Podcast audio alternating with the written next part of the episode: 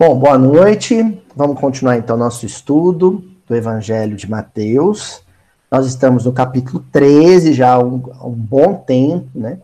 Iniciamos aí uma sequência de parábolas no Evangelho de Mateus, todas elas relacionadas a grão e semente, né? Vimos aí a parábola do, do semeador, depois vimos a parábola do joio e do trigo, e estamos estudando atualmente a parábola do grão de mostarda, que é uma parábola curtinha, né? Ela é mais um, um adendo dentro de um conjunto de, de parábolas, todas com o mesmo tema, do que propriamente uma parábola em si. Ela tem só dois versículos, nós começamos a semana passada, estudamos o sentido de grão de mostarda é, por si só, né? O que, que, ele, o que, que ele representa, o que, que ele significa. E hoje vamos fechar já a parábola, né? Com, com o segundo versículo. E eu me lembro que a gente conversou a semana passada sobre os gestos mínimos, né? O grão de mostarda é o princípio de tudo, né? Ah, nós não conseguimos alçar voos maiores, não conseguimos grandes edificações de natureza espiritual se não fizermos primeiro as pequenas, né, Valdir? Se não começar do simples, do básico. Você começa do mais essencial, do mais elementar, e aos poucos, a destreza vai fluindo, né? Você vai se tornando destro, habilidoso na, na, na, nas realizações de ordem espiritual, até conseguir grandes feitos. Geralmente, quem tenta ostentar ou sustentar grandes feitos sem antes ter fundamentado isso com pequenos atos, pequenos gestos do cotidiano, não sustenta os grandes feitos por grande tempo, por muito tempo. Porque falta alicerce. Todo mundo sabe aqui, não precisa ser formado em engenharia para você saber. Se você edifica um prédio dois, três, quatro andares, num terreno onde você não criou alicerce, base, o terreno vai ceder, né? O prédio vai desmoronar. Então, às vezes, o sujeito quer construir um hospital espírita, quer realizar essas grandes realizações de benemerência, de, de, de caridade coletiva, elas têm que ser precedidas por gestos de generosidade vividos no cotidiano familiar. Se você não consegue viver isso, depois você não sustenta a coisa mais difícil numa obra grande fundar um centro, fundar um hospital, fundar um asilo, que é conviver. Quem não está habilitado à convivência, depois não consegue manter o grupo agregado. Se não manter um grupo agregado, um grupo de colaboradores, esse grupo se dissipa. Por que, que o cristianismo se tornou o que tornou na humanidade? Porque Jesus tinha a, a, a genialidade emocional de manter agregado um grupo de 12 pessoas difíceis, de 12 pessoas, a princípio, geniosas, né? Com suas dificuldades. Jesus sabia lidar com isso no cotidiano, nas situações mais simples. Então ele conseguiu, aos poucos, ir criando um grupo coeso, um grupo que, apesar das suas dificuldades, das suas fragilidades, se manteve unido. E porque se manteve unido, foi alicerce para alguma coisa maior, que surgiu depois, que foi o movimento cristão. Tá certo? Só para a gente lembrar um pouco da semana passada. E hoje nós vamos então para o próximo, versículo. Aliás, antes de ir para o próximo versículo, né? Queria fazer uma propaganda aqui, mais pessoal da, da internet. A turma aqui do salão, eu falo do salão de Uberaba, já, já tá sabendo, né? Que é o nosso especial de Natal desse ano. Especialíssimo, mas muito especial. Eu vou contar um pouquinho só para, como diria aqui em Minas, assanhar as lombrigas. Só para ficar com vontade. O especial de Natal desse ano vai ser um lítero musical a dois. Eu e meu amigo, parceiro, compadre Luiz Barcelos, nós compomos uma série de canções especiais e específicas para o Natal. E aí nós vamos fazer um vídeo em que a gente vai comentar as músicas, comentar o tema e os versículos que inspiraram cada música e apresentar em primeira mão as músicas. que depois estarão em vídeos especialmente produzidos no YouTube, mas também nas plataformas digitais, né? Deezer, é, acho que é assim que fala, Spotify, né? Vão estar nas plataformas. Enfim, é um disco. Nós vamos estar lançando um disco com a temática do Natal. Então, ó, tem música para Maria, tem música para os pastores, tem música para Simeão, do, do templo, tem música para João Batista, para Belém, tem música para José. Nós fizemos uma música temática para cada lance do Natal. Uma peça musical, né? Conceitual. Tá certo? Então não percam. Vou até olhar que dia que vai ser lançado direitinho aqui. Vai ser lançado, vai ser publicado no dia 22. Então, no dia 22 de dezembro, não percam, miudinho especial de Natal com a Luiz Elias e Luiz Barcelos. Tá ok? Bom, então agora vamos para o nosso versículo, né? Versículo de hoje, então, no capítulo 13 do Evangelho de Mateus, é o versículo 32. E ele diz assim: O qual é. Perdão o qual é, de fato, a menor de todas as sementes. Porém, quando cresce, é a maior das hortaliças e torna-se árvore, de modo que as aves do céu vêm e aninham-se em seus ramos. Ó, vamos repetir, hein? Vamos repetir mais uma vez. O qual é de fato a menor de todas as sementes. Porém, quando cresce, é a maior das hortaliças e torna-se árvore, de modo que as aves do céu vêm e aninham-se em seus ramos. Bom, como a semana passada a gente já comentou, né, o grão de mostarda em si mesmo, falamos o que, que é possivelmente o grão de mostarda representa, né, a sua significação espiritual eu achei que nesse versículo a gente podia avançar para dois conceitos. A princípio eu achei isso, depois evoluiu para uma outra coisa. Porque não é bem o que a gente quer estudar, mas o que é sugerido espiritualmente através da intuição. É o que acaba acontecendo. No primeiro momento, eu achei que dois conceitos aqui, duas palavrinhas, duas partículas do versículo, dariam assim um caldo, sabe? daria um, um miudinho denso, que seria as palavras menor e maior. Menor e maior. Menor representando a coisa mais simples, mais elementar, mais básica. Nós comentamos na semana passada o gesto mínimo, o princípio de tudo. E maior representando a coisa mais elaborada, mais complexa, de maior porte, de maior impacto, de maior abrangência. Então eu fiquei aí entre o menor e o maior. Até que eu me dei conta de uma coisa: esse menor e esse maior simbolizam também um ponto de partida e um ponto de chegada. Um princípio e uma conclusão. O início e o fim, não em termos de término, mas em termos de conclusão. O ponto a que se quer chegar, né? aquilo que se quer alcançar, do menor ao maior.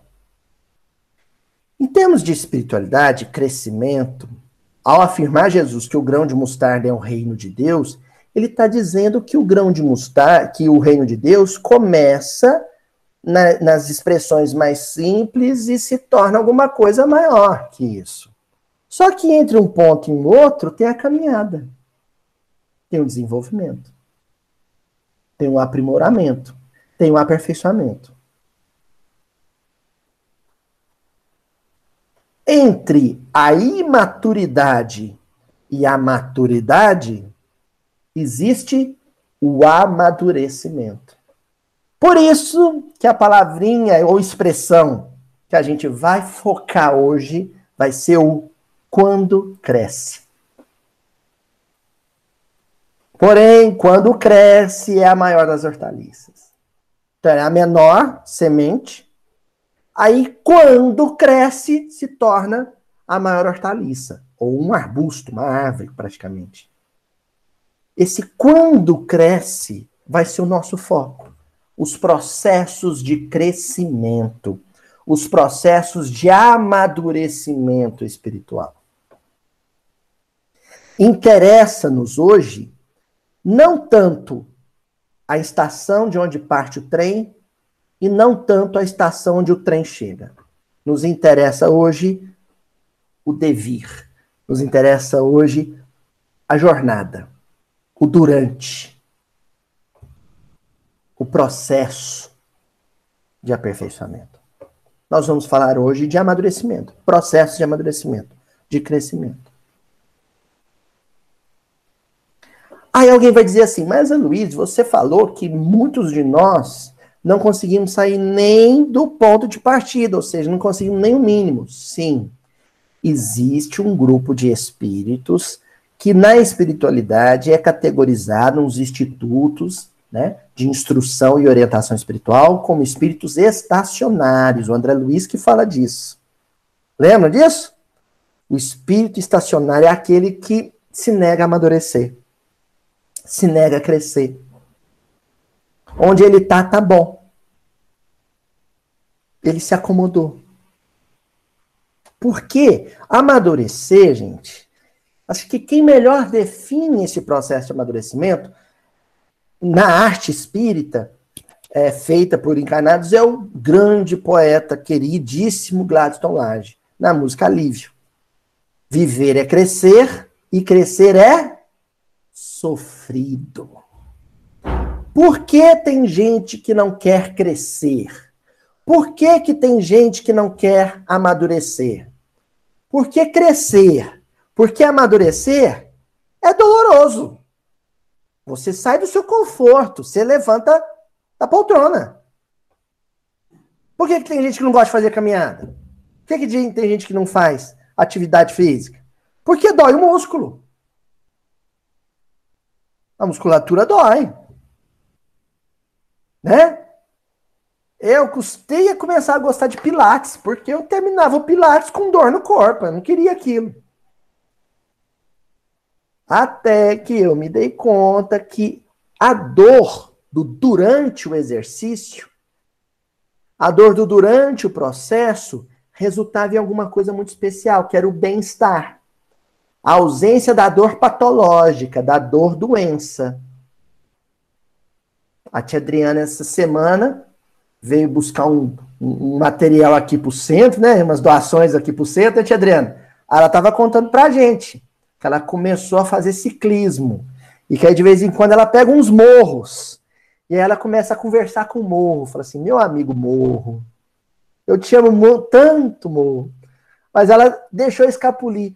Aloysio, quando eu estou pedalando para subir o morro, eu tenho a sensação de que minha, cada perna minha pesa 100 quilos. Não foi assim, Adriano? Evoluir é ascender, é subir uma grande ladeira. A coxa dói, a batata da perna dói. Mas quando você chega lá em cima, né? Eu gosto muito de assistir o Globo Repórter e de vez em quando tem aqueles episódios assim do alpinista, né? Que vai subir no, no pico fulano de tal, na montanha beltrano de tal. E aí tem aquele momento que os alpinistas chegam lá no topo e choram, e ali, né, estacam a, a bandeira do país, se emocionam, e de lá eles têm, né, aquela, aquele êxtase da contemplação, de olhar as coisas do alto, mais de cima. Processo de amadurecimento é exatamente isso. Tá bom? Hoje nós vamos estudar sobre isso. Sobre o sair da condição de menor e chegar à condição de maior, espiritualmente. De deixar de ser uma mônada, um germe, uma semente, e tornar-se uma árvore frondosa, uma copa vistosa, entre um ponto e o outro existe um processo, uma dinâmica de, de aquisição de maturidade. Você vai, vai aos poucos, passo a passo, se tornando maduro, e um dos elementos, se não o elemento principal dentro desse processo, é o desafio, é a dor, é, o, é a enfermidade, é a privação, é a separação, é a renúncia. Tá ok, gente? Vamos começar então com Emmanuel, no livro Bênção de Paz. Hoje nós vamos ser bem econômicos nas leituras, nós vamos usar só dois textos, os dois de Emmanuel. O primeiro deles está no livro Bênção de Paz. E eu escolhi ele principalmente por causa da indicação de versículo. Né? O texto é o, o capítulo 48 do Bênção de Paz, que é o Madureza Espiritual. Olha o título: Madureza Espiritual. Quem é o espírito maduro, amadurecido? É aquele que concluiu uma etapa contínua de dificuldades experienciadas ou experimentadas. Paulo é a síntese desse processo. Então, eu acho muito complicado quando o pessoal diz assim: ah, Paulo se converteu na estrada de Damasco no encontro com Jesus? Não. Paulo não se converteu ali. Ali não aconteceu a conversão de Paulo. Ali se iniciou a conversão de Paulo. Aquele sim que ele diz para Jesus, tá entendendo, assim? Quando ele cai de joelhos e fala assim: "Que queres que eu faça?" Esse que queres que eu faça é o grão da mostarda. Só que entre ser grão de mostarda e entre ser hortaliça e árvore formada, tem um durante, existe um processo, que no caso de Paulo durou 30 anos. Ele, na estrada, né, se não me engano, na, na Via Ventina, lá em, em, em, em Roma, quando ele olha para o algoz dele empunhando uma espada e diz: cumpre o seu dever, que eu estou cumprindo o meu, ali já não é uma semente de mostarda mais, ali não é mais um grãozinho de mostarda. Ali já é uma hortaliça vistosa, ali é um arbusto pronto e acabado, né? Existe um durante. Por isso que ele vai dizer isso lá na Epístola aos Coríntios, capítulo 13, versículo 11, na primeira carta. Olha o que ele diz. Quando eu era menino, falava como menino, sentia como menino, pensava como menino. Quando cheguei a ser homem, desisti das coisas próprias de menino. Então você tem o menino e você tem o homem. E entre a condição de menino espiritual, de criança espiritual, e a condição de adulto espiritual, de homem feito espiritual, você tem um processo de crescimento em que você se distancia, se afasta das coisas de menino, das infantilidades, e vai aos poucos se aproximando da maturidade, da madureza espiritual. E Paulo está afirmando nesse versículo isso. Quando eu era criança espiritual, eu fazia coisas próprias de criança espiritual. Mas assim que a vida, os acontecimentos, as circunstâncias, as situações e as pessoas trouxeram para mim novos valores, eu passei a me comportar como um homem, né? Feito como um adulto, como uma pessoa responsável, lúcida, né? Então, o Francisco ele tá com um problema aqui em casa. Chicão, meu filho, Chicão moleque doido nós montamos a nossa árvore de Natal. Nós montamos a nossa árvore de Natal. E ele tem uma, um comportamento infantil, uma coisa de criança, que é querer mexer na árvore. Ele quer botar a mão, as garrinhas dele de criança, na árvore. E às vezes até se apropriar de algumas bolinhas de Natal. E frequentemente ele quer fazer isso sem que eu e a mãe dele o saiba. Só que ele não contava com uma astúcia da indústria contemporânea. eu diria quase que uma maldição da indústria natalina contemporânea. O glitter. As bolas de Natal agora são cheias de glitter. E aí, quando eu chego na sala, ele está todo purpurinado, com glitter no cabelo, glitter na mão, na cara, e ele não tem como negar. E aí você diz assim: Chico, você mexeu na árvore de Natal? E ele faz assim. Mas o dedinho cheio de glitter. E ele não tem como negar. Tem glitter na cama dele. Até no banheiro, quando ele vai tomar banho, tem glitter. Que ele não resiste. Isso é coisa de criança. Mas e se eu chegasse aqui e falasse para vocês que a Juju tá desmontando nossa árvore, que eu não posso virar as costas que ela pega e arranca as bolas, que a minha mãe derruba a árvore no chão, o que, que vocês diriam disso? Ô Luiz, leva para tratar, porque ela não tá certa da ideia, não. Porque isso não é coisa de adulto. Isso não é próprio de uma pessoa adulta. Entendeu? Portanto, gente, aos olhos de Jesus e espiritualmente, tem coisas que nós fazemos que os espíritos falam assim: nossa senhora, espinho só que quadro horror. Vê se pode um trem desse. Homem feito, barba na cara, mulher feita, já foi mãe, já é vó, já é bisavó, e com comportamento de criança. Criança espiritual. Tem adulto que dá birra. Tia Adriana estava me contando também que vai dar remédio pro, pro, pro seu pai, né, tia Adriana? Tem a hora de tomar o remedinho. Aí ela vai entregar o remédio. Aí sabe o que, que ele fala? Lá vem a dona da cadeia. Porque ele quer, ó, no meio da quarentena, é cair pra rua, rodopiar a cidade. Ela não deixa, porque ele é grupo de risco. Aí ele chama ela de a carcereira, a dona da cadeia. Quer dizer, é um comportamento, esse comportamento do pai dela, que é um idoso já, um senhor, é um comportamento de menino. É um meninão. Enorme, né, Adriano? É um meninão. Então a espiritualidade fica olhando para a gente e tem coisas que nós fazemos que são grandes infantilidades. Ciúme no casamento é infantilidade, gente. Não tem esse lance, ah, uma, uma prova de amor.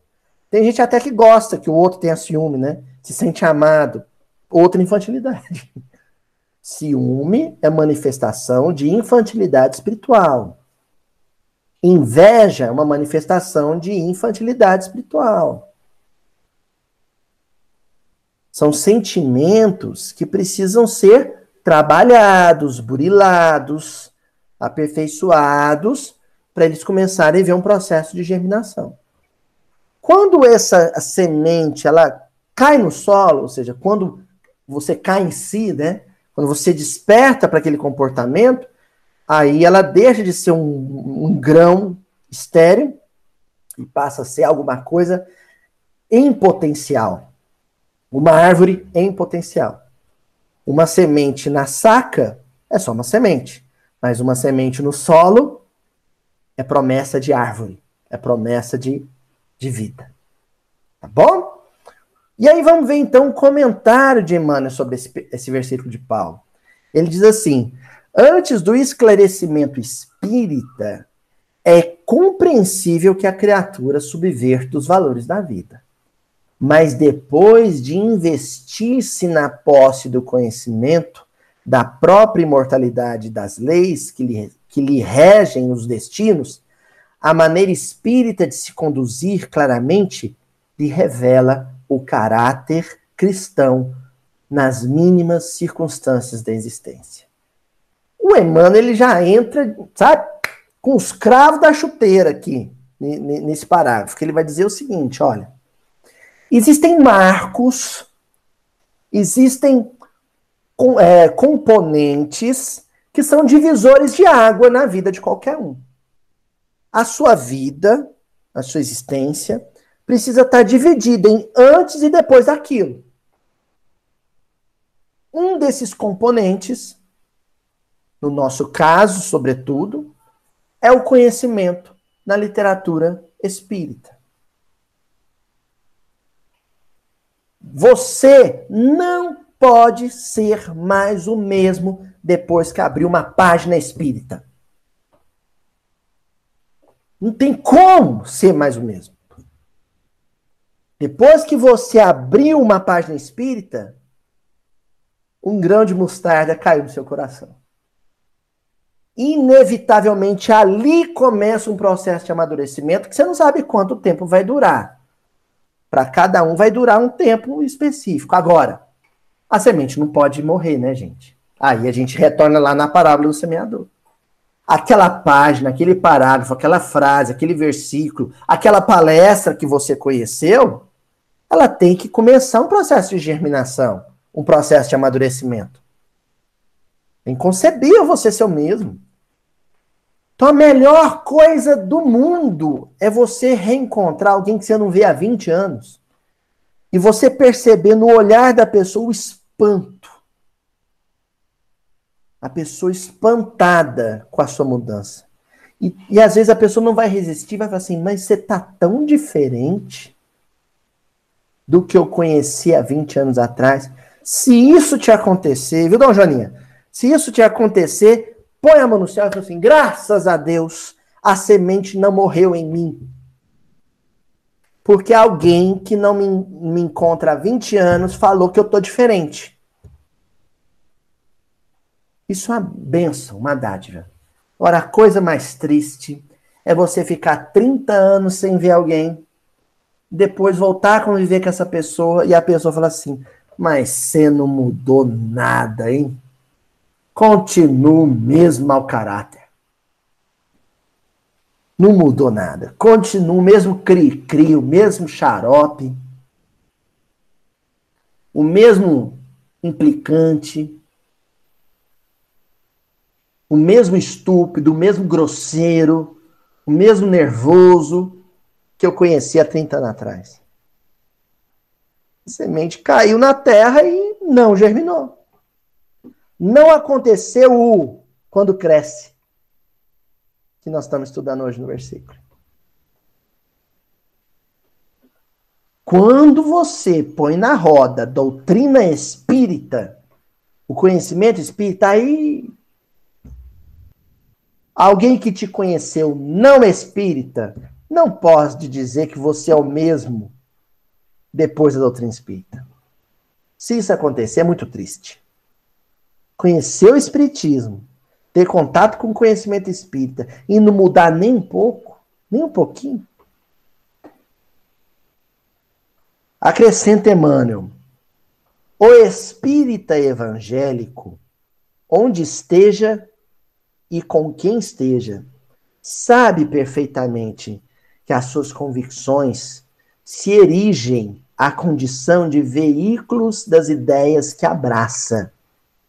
E em razão disso, seleciona as suas próprias atitudes perante o mundo e a vida, consciente de que, havendo atingido, atingido a madureza espiritual, se pode fazer o que quer somente acerta com as leis do Senhor quando faz o que deve. Então vamos lá. Devagar, né? Que esse versículo é um universo. Primeiro, ele acrescenta um adjetivo ao adjetivo. Ele acrescenta o evangélico ao espírita. Como assim, Luiz? Tem espírita não evangélico? O espiritismo é o conjunto de temas, conceitos, e perspectivas de análise sobre a lei divina trazidas pela codificação kardeciana. E em toda a obra kardeciana, o autor Allan Kardec e os autores espirituais apontam para Jesus.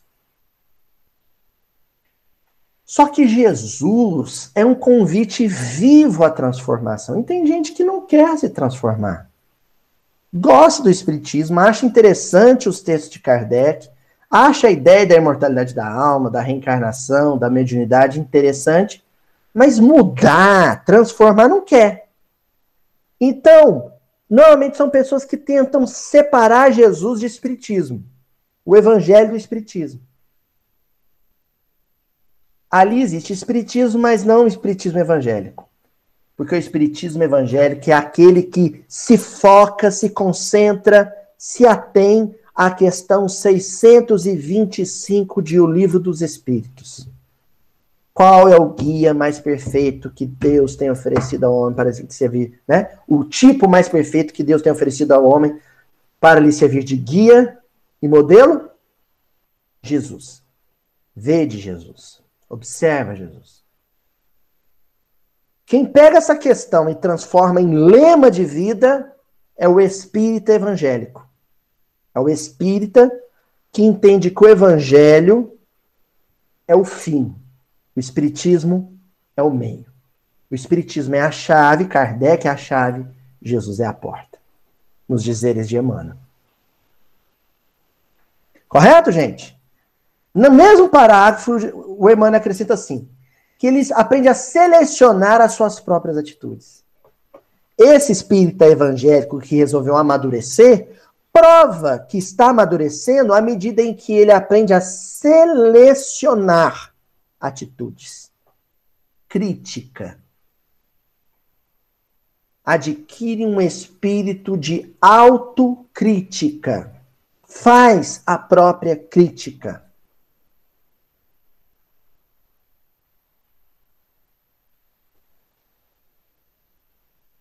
Isso não é fácil. Não é fácil. Às vezes você consegue fazer autocrítica, mas não consegue torná-la pública. Admitir que errou. Chegar para aquele que mais você prejudicou e falar assim: olha, eu estava errado. Pensei melhor, você me desculpa. Isso é muito duro. Né? Para algumas pessoas, e eu me incluo entre essas, para mim é, não sei vocês, para mim é. A frase você estava certo e eu errado tem um gosto de fel na própria boca, sabe? É um vinagre na boca. É difícil pronunciar isso. Você estava certo e eu estava errado.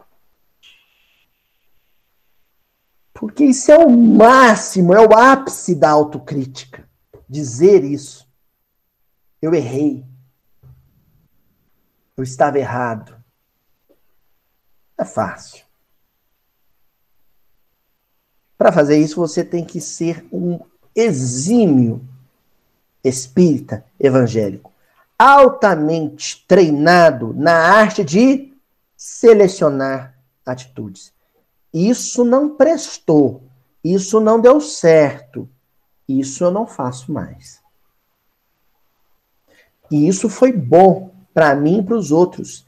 Isso trouxe vida, saúde, bem-estar. Isso eu quero fazer sempre que for possível. Esse processo de seleção. E ele finaliza o parágrafo dizendo né, que isso é o que os espíritos benfeitores chamam de madureza espiritual. Na maturidade espiritual, quem adquiriu a maturidade espiritual, o, o grão de mostarda que virou hortaliça, árvore, é aquele que não faz o que quer. Ele faz o que deve. Porque nesse processo crítico de selecionar, às vezes tem coisa que você não quer fazer, mas reconhece que tem que fazer. Eu não quero fazer, mas tem que fazer. De novo, o velho exemplo, né? a gente tem dado aqui. Tá ficando datado, mas registrado para a posteridade. Quem vai assistir o Mildinho daqui 20 anos vai ver. Olha, esse era o drama da época, né? Usar a tal máscara. Ah, não quero. Me sufoca. Dói minha orelha. Maturidade é você fazer o que deve, não o que quer. Criança quer tomar vacina? Quer tomar injeção? Criança quer tomar remédio? Não quer. Mas ela não é madura para isso. E o adulto? O adulto não faz o que quer, ele faz o que deve. O que, que prova que um adolescente deixou de ser, sabe, imaturo e, e, e amadureceu? Quando você começa a perceber que ele faz o que deve sem que ninguém peça para ele fazer. Entendeu, Aninha? Tem que estudar, tem que se preparar para a prova. O pai não precisa falar, olha, vai estudar, não. Porque ele amadureceu. É um, é um adolescente, é um jovem maduro. Ele pega por conta, vai lá, pega o livro, senta e vai estudar. Ninguém precisa pedir. Porque ele sabe que tem coisa que ele talvez até não queira fazer, não seja prazeroso de fazer, mas tem que fazer, tem que fazer. Guardem essa frase.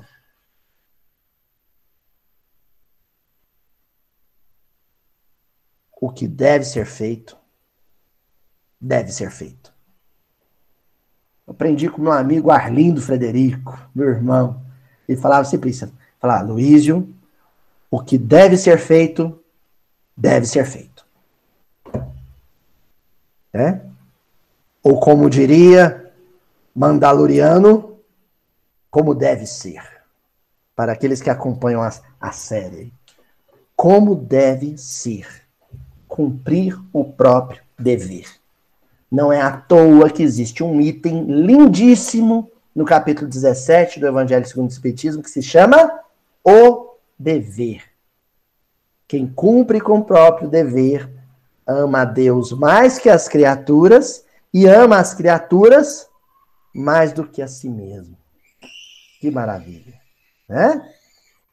Então, ó, para a gente agora avançar, Vamos para o livro Emmanuel, de autoria do próprio Emmanuel. Primeiro livro que ele ditou para Chico Xavier. Livro Emmanuel. Lá no livro Emmanuel tem um capítulo 5 intitulado A Necessidade da Experiência. E ele vai falar de processo de amadurecimento. Ele vai dizer: olha, não tem como você aplicar a regra do espírito crítico, de selecionar o que deve ser feito, daquilo que não deve ser feito. Se você não experienciar, eu gosto mais do termo experienciar do que experimentar, né? A experiência, né? A vivência. Não tem como você vivenciar alguma coisa e ao final da experiência ou da vivência não ter aprendido alguma coisa com aquilo. Então, fugir das experiências é a pior escolha que você possa fazer. Não fugir das experiências. Ah, eu fui no médico, recebi um diagnóstico duro, um diagnóstico difícil. Né? Vou ter que me sujeitar a um tratamento aí complicado, que inclui quimioterapia, que inclui radioterapia, que inclui uma dieta especial, cirurgia. É uma experiência que está aí, tem que viver, tem que viver, tem que passar por isso, tem que passar por isso, vamos embora. Né? Vamos viver isso e pronto. Não tem o que fazer. Né? Uma vez o senhor Adelmo encontrou comigo, tá num consultório, né, senhor Adelmo? Aí eu tava lá fazendo um, um exame para detectar umas bactérias lá que não deviam estar no, no, intestino delgado. Eu tinha que ficar tomando de 15 em 15 minutos, tomava um, um negócio lá, uma água com açúcar e assoprava no aparelho. Fiquei a manhã inteira, três horas de exame, de 15 em 15 minutos, tinha que assoprar aquilo. E o seu chegou lá, estava tendo o diagnóstico, ó, você tá com a tal bactéria. Eu, ai, você vai ter que tomar antibiótico e fazer uma dieta. Ah, tá. Era a época de Natal, a época do chocotone. Ah, meu Deus do céu. Mais ou menos isso, né, Sadel? Tem que fazer? Tem que fazer. Por isso, então, que o Emmanuel começa essa lição dizendo assim: o quadro material que existe na Terra não foi formado pela vontade do Altíssimo. Ele é o reflexo da mente humana, desvairada pela ambição e pelo egoísmo. Vamos do quadro material mais simples para o mais complexo. Então vamos supor a minha saúde física. Negligenciei, não fazia caminhada, fiquei barrigudo, não fazia exercício, comia só fritura, só porcaria, pronto. Deu um problema no meu sistema gastrointestinal. Esse desarranjo orgânico, essa desarmonia orgânica, só é o reflexo de uma desarmonia que antes era mental. A indisciplina de não querer fazer uma dieta adequada, uma atividade física adequada. É só o reflexo daquilo. O drama climático da Terra, aí o organismo Terra, né? Mesma coisa. O drama climático, o superaquecimento, né? O, dos oceanos, a mudança climática, isso é só o reflexo de um drama que é coletivamente espiritual de uma humanidade que tem um estilo de vida que é perdulário, predatório, né? Então eu estava lendo uma matéria que os, os, meteorologistas do mundo inteiro estão dizendo que esses furacões e tufões são formados basicamente no, nos oceanos por conta do aquecimento da, da água dos oceanos. Então, se a, quanto mais quente a água do oceano ficar, maiores serão os furacões. O Brasil, o sul do Brasil já estava enfrentando ciclones tropicais aí. Isso é consequência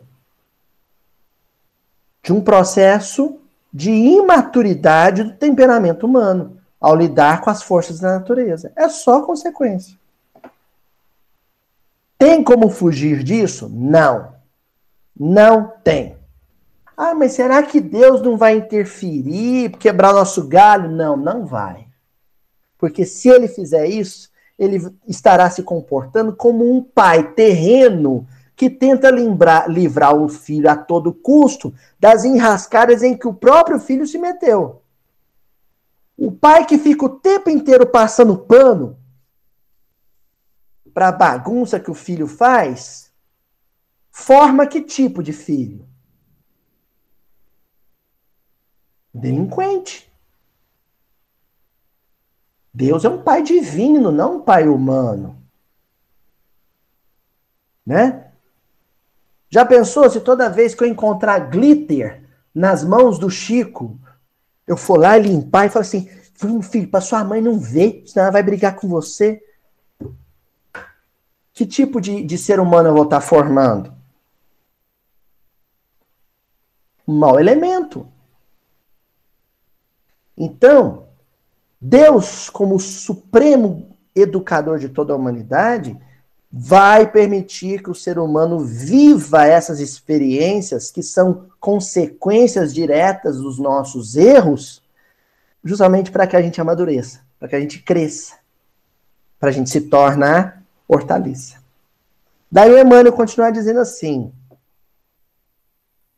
o céu admite apenas que o mundo sofra as consequências de tão perniciosos, perniciosos elementos, porque a experiência é necessária. Olha que, que frase. A experiência é necessária. Não é um capricho de Deus. Não é porque Deus acordou de mau humor. Isso é coisa nossa. É uma necessidade. Aí eu meto o joelho no chão, rezo e falo assim: Ô oh, Senhor, né? Aí eu plagio a fala do Cristo, distorço ela, dou um outro sentido e digo assim: afasta de mim esse cálice. Me deixa ficar desempregado durante essa crise econômica da pandemia, não. Se eu tiver ouvidos de ouvir, sabe o que, que eu vou ouvir Deus assim, com voz de travesseiro, falando no, pezinho no meu ouvido, ele vai dizer assim: Filho, é necessário. É necessário. Então continuamos com Emmanuel dizendo assim: Ah, quem despreze a luta, mergulhando em nociva impassibilidade ante os combates que se travam no seio de todas as coletividades humanas. Ah, tem gente que fala, nem te ligo farinha de trigo, sabe? Tô nem aí. Aqui, ó, pra vocês, ó. Tô nem aí. E se fecha num casulo, sobretudo quando tem condições de manter uma rotina faustosa, confortável, né? De comer bem, vestir bem, dirigir bem, morar bem. A pessoa se fecha numa redoma impassibilidade. Ela não quer viver. Ela não quer ter empatia. Porque o sofrimento do outro faz ela sofrer. Então ela não quer saber o que, que o outro está vivendo. E quando ela vive uma experiência árdua, é um, ela nega aquilo. E nega isso comprando prazer. Aquela pessoa que está com problema, né? Aquela senhora que está com um problema em casa, um filho envolvido com tóxicos, e aí ela vai pro shopping comprar bolsa e sapato. Porque enquanto ela tá lá no shopping comprando bolsa e sapato, ela não lembra que o filho ficou em casa cheirando cocaína. Ela foge. Completo Emmanuel. A indiferença anula na alma as suas possibilidades de progresso. Olha, aí, essas pessoas que são indiferentes à própria dor e à dor do outro, elas estacionam. Continua Emmanuel. E oblitera os seus germens de perfeição. A semente da, da mostarda aí. O grão de mostarda. Germens de, de perfeição. Constituindo um dos piores estados psíquicos. Porque roubando a individualidade, o entusiasmo do ideal pela vida, a obriga ao estacionamento e à esterilidade, prejudiciais em todos os aspectos à sua carreira evolutiva. Um dos piores estados psíquicos, segundo Emmanuel, é a inação. É o paradeiro. Sabe? É o sujeito que fala: ah, tá bom do jeito que tá.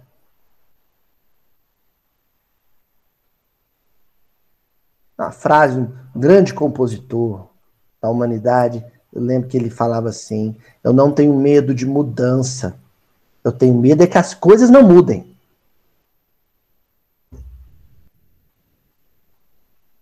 A pessoa come, acomoda, principalmente se aposentou bem, né? Eu, eu trabalho os companheiros no magistério, muitos falam assim: é no dia que eu aposentar, Vou acordar 10 horas da manhã de pijama, passar o dia de pijama. E eu conheço uma professora, né? Eu só não vou falar que é a tia Adriana porque ela está aqui.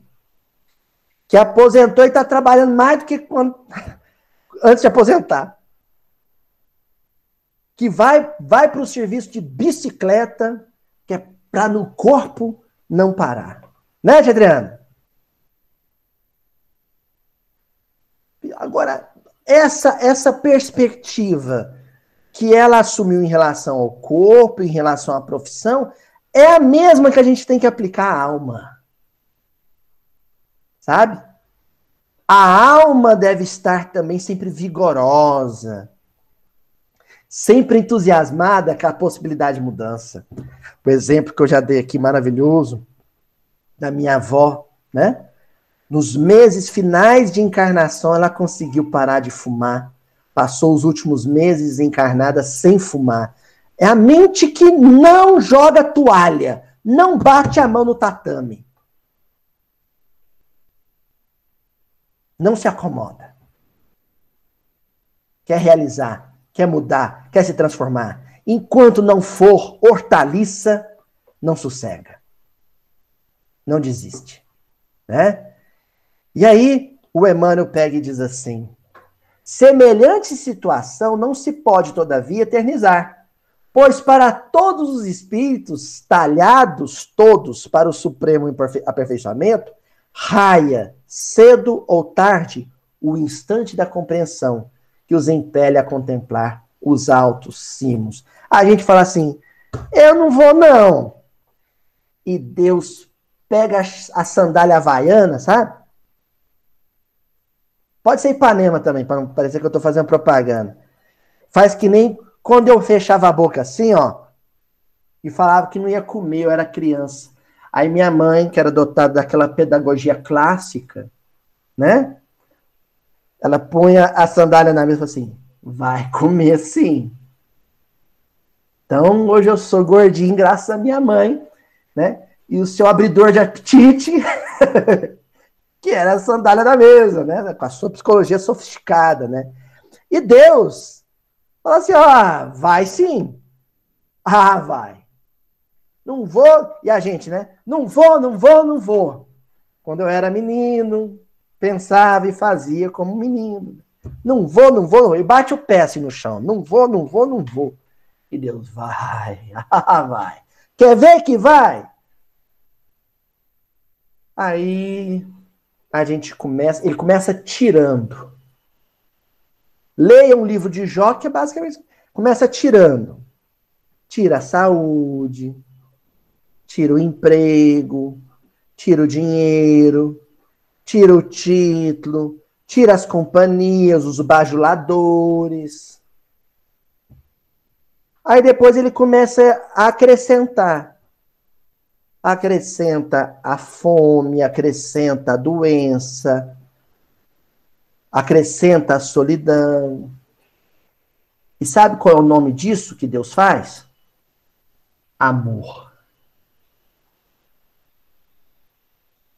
Amor porque o jardineiro que mais ama a planta que cuida é aquele que primeiro tira. Poda um galho, poda outro galho, tira as folhas secas, tira os frutos podres, corta a grama ao redor, limpa. Aí depois ele vem acrescentando a água, o adubo, Aí ele faz a amarração, põe a estaca, faz a enxertia se precisar. É o trabalho do jardineiro. Ou você vai imaginar que um, um jardineiro numa escada com um podão, uma tesoura né, de jardinagem, cortando os galhos de uma árvore, de que ele odeia a árvore, de que ele detesta a árvore, por isso que ele está maltratando ela. Ao contrário. São processos, experiências úteis à dinâmica de crescimento. Daí o Emmanuel completar esse parágrafo dizendo: A alma estacionária, até então refratária às pugnas do progresso, sente em si a necessidade de experiências que lhe facultarão o meio de alcançar as culminâncias vislumbradas. Atira-se aí à luta com devoção e coragem. Então chega um momento em que Deus vai acrescentando dificuldades e retirando facilidades que o próprio espírito desperta, amadurece e fala assim: eu tenho que crescer. Eu preciso amadurecer. Eu preciso sair do meu marasmo espiritual, da minha apatia espiritual, da minha inapetência espiritual. Inapetência. Vocês sabem o que significa inapetência? In é o prefixo de negação. Apetência vem de apetite. E inapetência, a falta de apetite é, a, é quando o sujeito não tem mais fome de crescer. Sabe?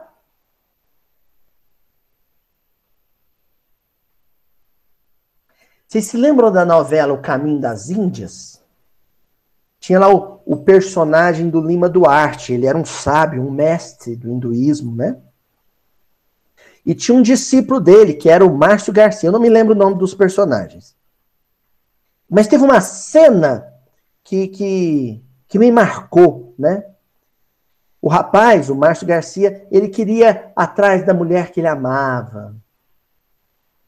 E aí ele vai pedir conselhos para o mestre dele. E o mestre dele leva ele para as águas do Ganges e dá um caldo nele. Pega a cabeça dele e afunda na água e segura a cabeça dele. Uns bons minutos na água. De repente ele tira a cabeça e o rapaz volta à superfície, volta à tona, puxando o ar, mas com aquela ânsia, aquele desespero, né? aquela, aquela vontade de respirar. Aí o mestre diz para ele: Meu filho, sabe essa vontade que você teve de respirar? Essa força, esse vigor, essa energia com que você trouxe o ar para o pulmão? É assim que você deve querer tudo na vida. Agora, antes que os ambiciosos de plantão torçam o que eu estou dizendo e apliquem isso na conquista de bens materiais e títulos humanos, nós vamos restringir esse ensinamento da novela Caminho das Índias às conquistas espirituais. Nós devemos querer virtude com essa ânsia, com essa energia, com esse vigor, com esse apetite. É isso. Continuando com Emmanuel. A ciência, a arte, a cultura, a virtude, a inteligência não constituem patrimônios eventuais do homem, conforme podeis observar. Sabe?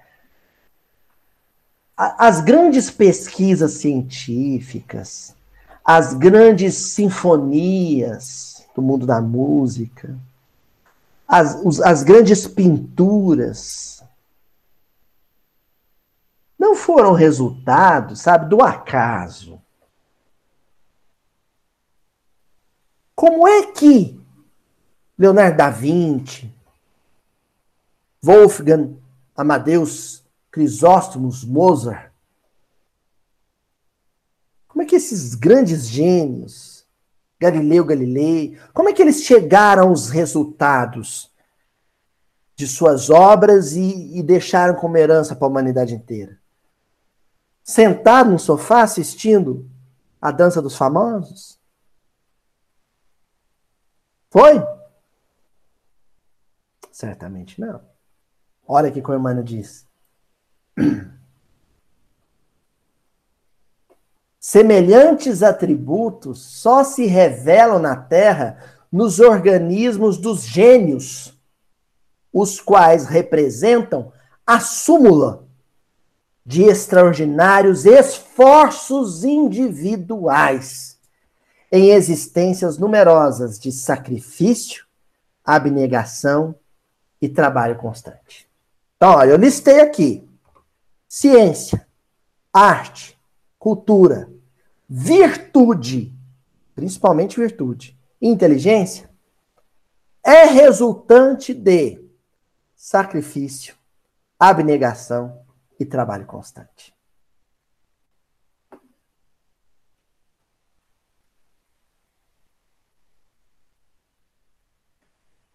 Aloísio, perdoar uma virtude? A maior. A maior. A maior conquista espiritual de um coração é a capacidade de perdoar seu malfeitor. E como é que eu faço para exercer essa virtude? Violentando-se. Quando Emmanuel, lá no livro Caminho, Verdade e Vida, vai comentar a vida de, de Madalena, viu, Elaine? É, a Elaine ama Madalena, né? Ele diz o seguinte sobre a Madalena: que de todos os cristãos da primeira hora, da primeira hora, ela foi o maior de todos. Ele fala, ele acrescenta, maior inclusive que Paulo. Porque nenhum outro cristão da primeira hora teve uma capacidade tão grande de violentar a si mesmo, de contrariar-se, de desagradar-se por amor a Jesus. Estevão, a meu ver, é o espírito mais evoluído que pisou na terra depois de nosso Senhor Jesus Cristo. Mas Estevão já tinha feito essas conquistas. Se você pegar o período da primeira hora, do nascimento de Jesus, né, até a conclusão das primeiras igrejas, ali no século, no século 4, 3, nenhum outro espírito contrariou-se tanto quanto Madalena. Ela fez sacrifício, ela fez renúncia, ela foi abnegada, ela fez esforço. E o resultado disso foi um legado de amadurecimento. É um espírito que amadureceu demais. A Madalena se jogando aos pés de Jesus é o grão da mostarda. A Madalena desencarnando em meio aos leprosos é a hortaliça frondosa. E aí nós vamos caminhando já para finalizar com Emmanuel dizendo assim: paulatinamente vencem imperfeições aparam arestas, aniquilam defeitos em suas almas. Esses espíritos grandes seguem exatamente essa sequência. Vamos repetir? Paulatinamente, ou seja, gradativamente, passo a passo, vencem imperfeições, aparam arestas, aniquilam defeitos em suas almas. É o trabalho do escultor, né? Mas para eu não fugir muito da metáfora da jardinagem, é aquele trabalho do pomicultor que vai topiar a árvore. O que é a topiaria? Vai podando aqui, vai dando forma. Basicamente, o trabalho da, da topiaria com, com árvores é o serviço de tirar os excessos. Os nossos problemas são os excessos, a gente se excede. Tem algum problema em fazer ceia de Natal? Nenhum. Pelo contrário. Acho que eu já comentei com vocês que aqui nós vamos até cantar parabéns para Jesus. Vou, vou comprar uma velhinha para o Francisco assoprar e nós vamos cantar parabéns para você. Celebrando a encarnação de Jesus. Agora, se depois de cantar parabéns para Jesus, eu comer dois peru, quatro lombo, cinco pernil, uma travessa de, de maionese, outra de salpicão, um pudim, um bolo e dez panetone,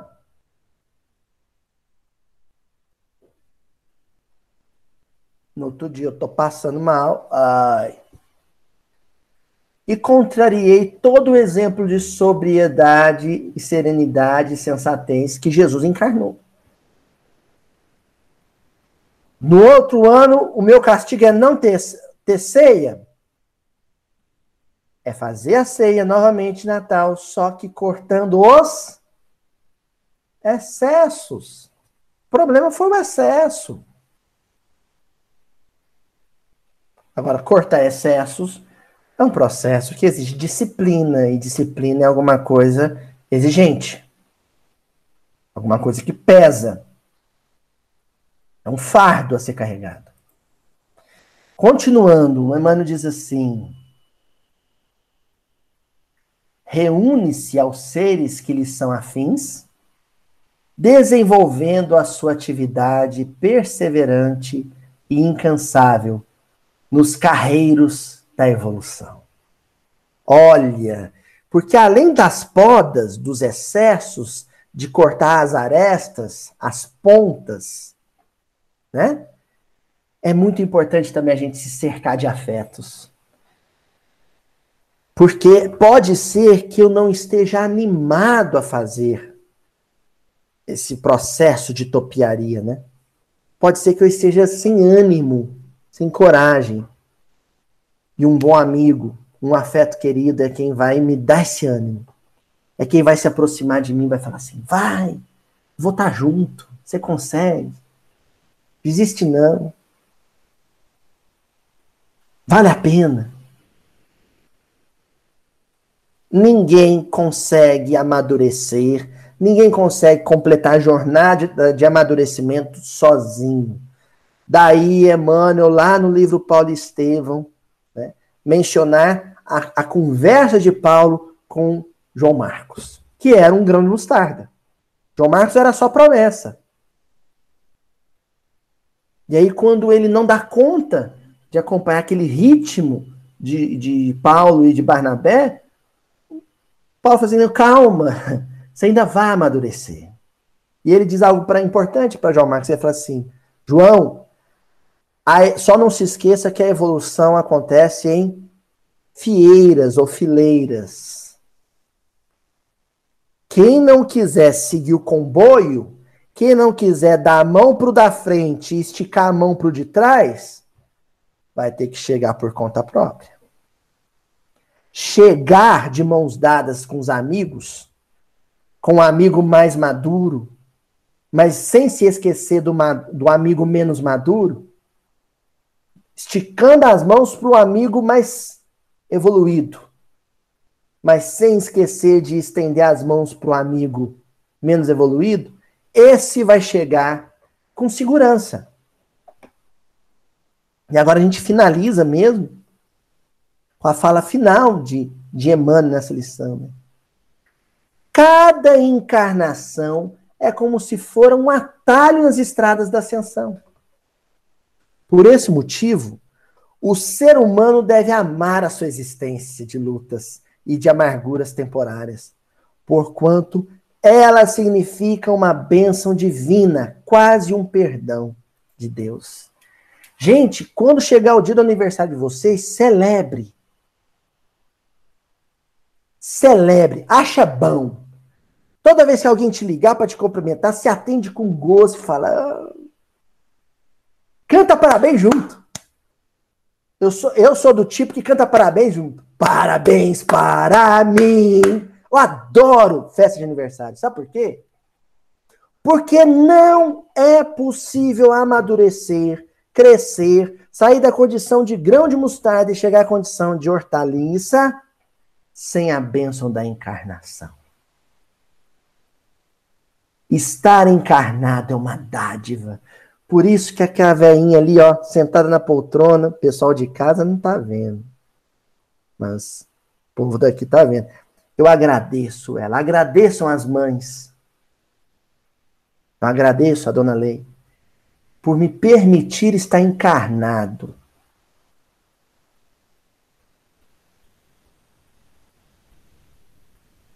Porque a encarnação é condição para o amadurecimento de cada um. O corpo adoece, tem pandemia, fica desempregado, passa necessidade, tem enchente, tem seca mas toda a conquista que você já realizou é resultado das suas múltiplas encarnações. Ó, a golpes de vontade persistente e firme, o espírito alcança elevados pontos na sua escalada. Ó o morro, tia Adriana. Alcança elevados pontos na sua escalada, nos quais não mais estacionará no caminho escabroso mas sentirá cada vez mais a necessidade de evolução de experiência que o ajudarão a realizar em si as perfeições divinas. A golpes de vontade e perseverança.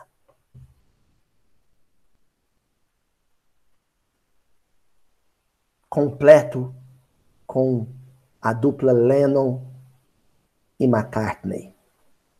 It's getting better all the time. Melhorando todo o tempo.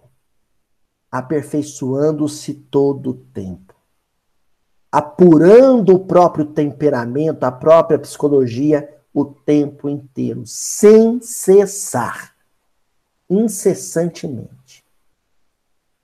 E no dia que tiver que ter, entregar a farda para o dono, ah, assim, ó, não sei se fiz tudo o que tinha que fazer, mas eu fiz um tantão de coisa. Um tantão de mudança. Um montão de transformação. E só alguém melhor. Estou voltando para a pátria espiritual, alguém aperfeiçoado. Essa é a parábola do grão de mostarda. De quem começa pequeno, fazendo o mínimo. Incessantemente amadurece, cresce, aperfeiçoa e conclui a carreira. Guarda a fé. Volta para a pátria espiritual. Maior do que um dia foi. Uma bela hortaliça, um belo arbusto. Deus nos abençoe. Não se esqueça que teremos o especial de Natal. Assistam, curtam, compartilhem para a gente celebrar, fazer uma baita de uma festa no aniversário de Jesus. Tá ok, gente? Beijão, até a semana que vem.